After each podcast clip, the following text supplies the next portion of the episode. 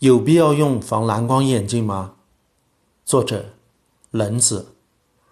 最近有不少眼镜店在推销防蓝光眼镜，声称蓝光对我们的眼睛有危害。网上也有不少售卖所谓防蓝光眼镜的，价格从几十到几千块，差别很大。我们不禁要问：真的有必要使用防蓝光眼镜吗？人的眼睛能够感受的电磁光称为可见光。可见光的波长从四百纳米到七百多纳米，是电磁波谱中很小的一段。波长越长，频率越低，光子能量越低；波长越短，频率越高，光子能量越高。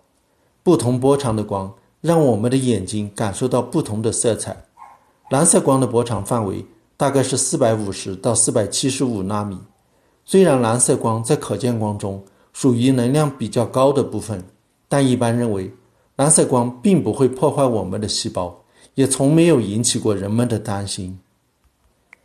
那现在怎么会有人担心蓝光有害了呢？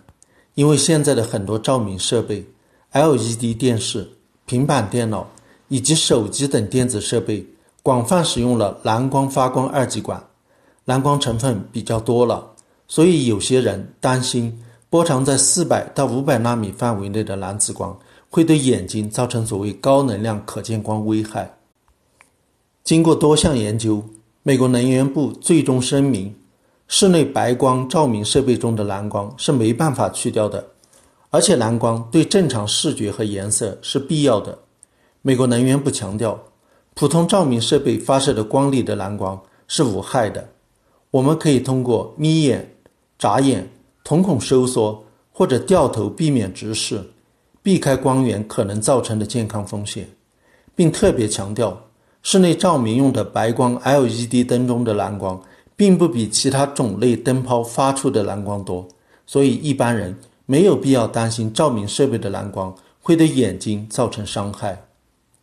那么，LED 电视、平板电脑以及手机等电子设备中的蓝光是否安全呢？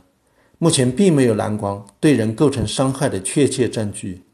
有一些初步的研究，但这些研究是有争议的。其中有一项体外实验说蓝光损害视网膜细胞，但它的实验条件相当于在二十厘米的近距离盯着一百瓦的蓝光灯泡看十二个小时。这种情况在现实生活中基本不存在。防紫外线眼镜有国家标准，能够保证眼睛质量，但因为没必要防蓝光。故而，防蓝光眼镜并没有制定国家标准或者国际标准。市场上的防蓝光眼镜有两种，一种是用一种特定颜色的镜片阻挡蓝光，但会造成很大的视觉偏差；另外一种是给眼镜片镀膜，通过光的干涉减弱通过的光，但镀膜的厚度是根据光的波长设计的，一定厚度的镀膜只能减弱特定波长的光。这种镀膜镜片是不可能减弱所有的蓝紫光。如果真的能够阻挡多数蓝紫光，也会出现视觉偏差。我们普通人没必要担心蓝光的危害。此外，可见光，特别是里面的蓝光，有助于我们调节生物钟。可见光，特别是蓝光部分，能够抑制褪黑素的产生，影响睡眠质量。因此，睡觉前不要长时间看电视或者手机，晚上尽量使用暖色调的灯。